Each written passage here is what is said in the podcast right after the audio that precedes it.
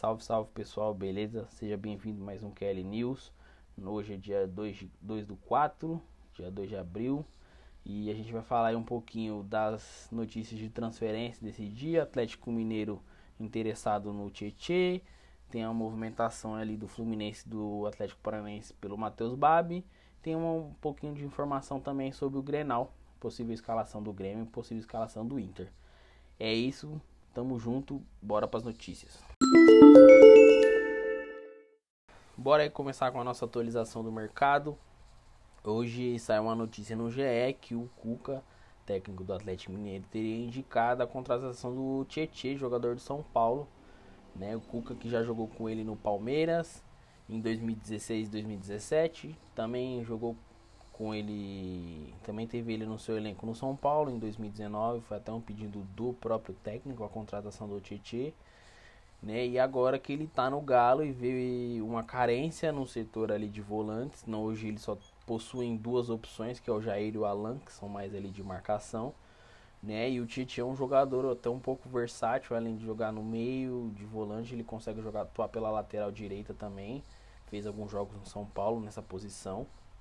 E é uma pedida do técnico. Uh, no momento, nenhum dos dois times oficialmente fala que existe uma negociação né? O, hoje o Tite tem já seus 22 anos, é um jogador bem experiente. É, existe, foi divulgado até essa semana em algumas entrevistas que o, o presidente de São Paulo, Júlio, Júlio Casares, concedeu, falando sobre a dívida que o São Paulo ainda tem, né? Do pagamento dele, da, quando, quando ele veio para São Paulo, da contratação. Essa dívida teria em torno de 22 milhões na época.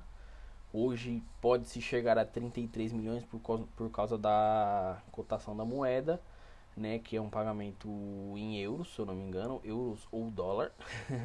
e então assim, acredito que seja uma, uma negociação um pouco um pouquinho difícil pro Atlético Mineiro, até pelo Tietchan ter sido um jogador, né, considerado ali importante no ano passado, principalmente no enquanto o Diniz estava no grupo né? Era o técnico, então ele era praticamente o 11 primeiro jogador, então ele estava sempre entrando na vaga de alguém no segundo tempo.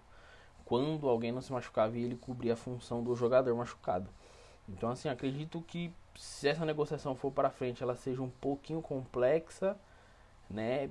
Pelo São Paulo ainda dever verbas né, da contratação dele por ele ser um jogador de multifunções ali, de multiposições, isso talvez seja de interesse do Crespo, né? E justamente por esse mesmo, por todos esses motivos, é, o, o interesse do Cuca no jogador. Vamos ver como é que as coisas caminham.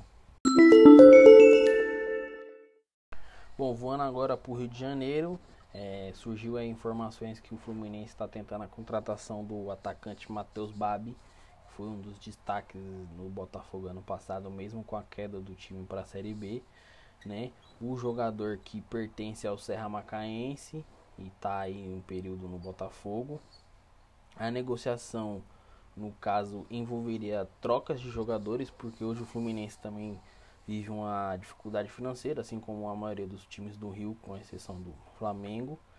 E então os clubes estão negociando uma uma possível troca de jogadores, né, uma compensação para que o negócio seja fechado. O Fluminense fez uma oferta na casa de 1 milhão de euros por 25% do jogador ao Serra Macaense.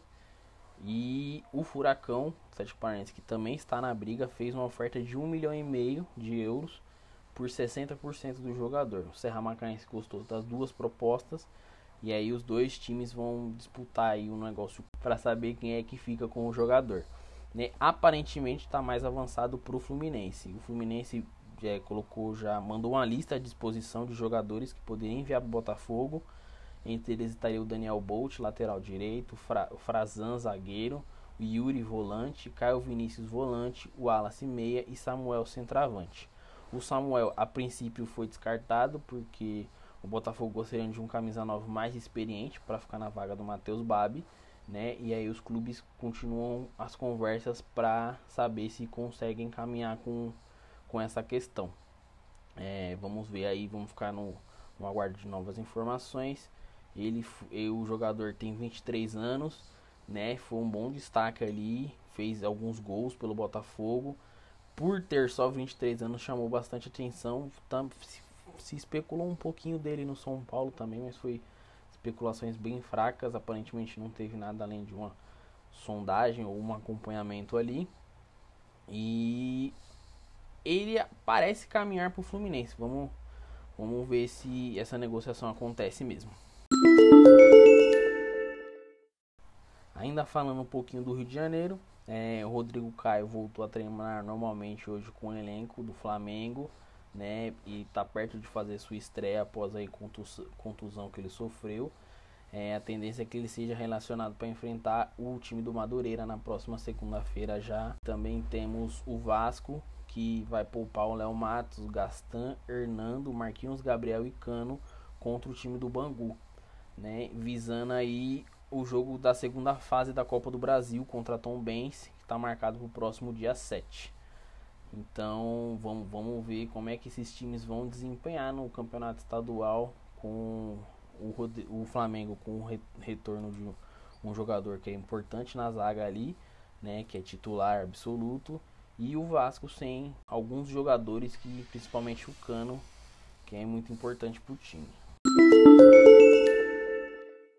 Bora para nossa última notícia do dia, né? O Grêmio encerrou sua preparação para o Grenal, que vai acontecer nesse sábado às 10h15. O jogador Jeromel Kahneman e PP ainda se recuperam das lesões e são desfalques. Rafinha Jean-Pierre. Jean-Pierre, que se você ouviu nossos últimos podcasts do KL News, pode aí estar tá de saída. Então, o Grêmio busca um empréstimo para ele. E o Rafinha, que chegou muito recentemente, né, foi apresentado no domingo passado. Eles, eles, o Rafinha talvez ainda não esteja em forma física e por isso os dois não vão ser relacionados para o jogo.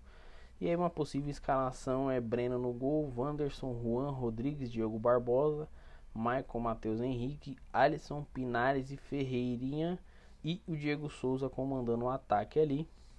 O Grêmio que vai ter alguns garotos da base que vão ficar à disposição do Renato no banco, que são Heitor, Fernando Henrique, Léo Chu, Léo Pereira, Pedro Lucas e Ricardinho. E assim o Grêmio vai para mais um Grenal. Falando aí um pouquinho do lado do Internacional, o provável escalação deve ser o Marcelo Lomba ou Daniel, Rodinei, Zé Gabriel, Vitor Cuesta e Moisés, Rodrigo Dourado, Edenilson Prachetes ou Maurício, e aí Caio Vidal ou Palácios, e Yuri Aberto e Patrick. Yuri Aberto aí sendo, sendo escalado como titular para né, tentar puxar aí o, o ataque do, do Inter fez uma excelente temporada no passado, né? E que terminou nesse ano. Acredito que para mim seja um, do, um dos destaques do time. E aí esse Grenal deve ferver o fim de semana de futebol. É, espero que vocês tenham gostado do Kelly News de hoje. Sigam a gente lá no Instagram, no nosso canal no YouTube, no Spotify e nos demais, nos demais streamings de podcast. Fechou? Tamo junto, é nós, até o próximo.